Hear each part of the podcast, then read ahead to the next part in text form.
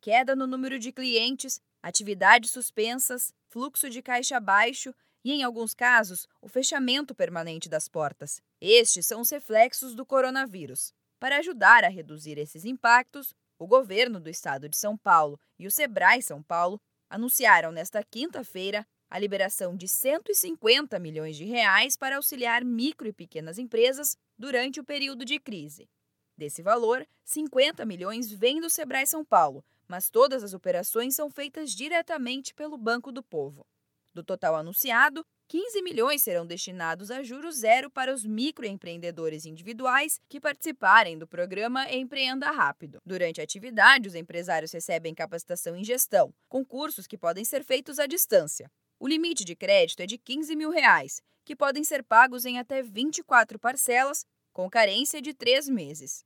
Os outros 135 milhões de reais serão concedidos aos pequenos negócios em duas modalidades. A primeira opção, com créditos de 200 a 20 mil reais, com prazo de pagamento de até 36 meses e juros de 0,35% ao mês, com carência de até 3 meses.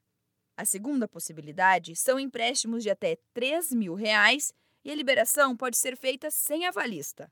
Para esclarecer dúvidas em relação ao crédito, ligue 0800 570 0800 e fale com o Sebrae São Paulo na próxima semana, o Banco do Povo vai disponibilizar todas as informações sobre as operações em uma plataforma online.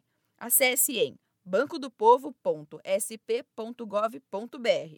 E o Sebrae conta com um time de consultores que pode ajudar a esclarecer dúvidas em relação a créditos, finanças e tudo que envolve o seu negócio neste período de coronavírus. Para manter a segurança de todos, os atendimentos nas unidades do Sebrae no estado de São Paulo estão suspensos mas você pode fazer a consultoria online e por telefone. Ligue e agende. Se você é empreendedor, sua jornada de capacitação não precisa parar. O Sebrae está disponibilizando todos os cursos online neste período. Para conferir, acesse soluções.sebraesp.com.br.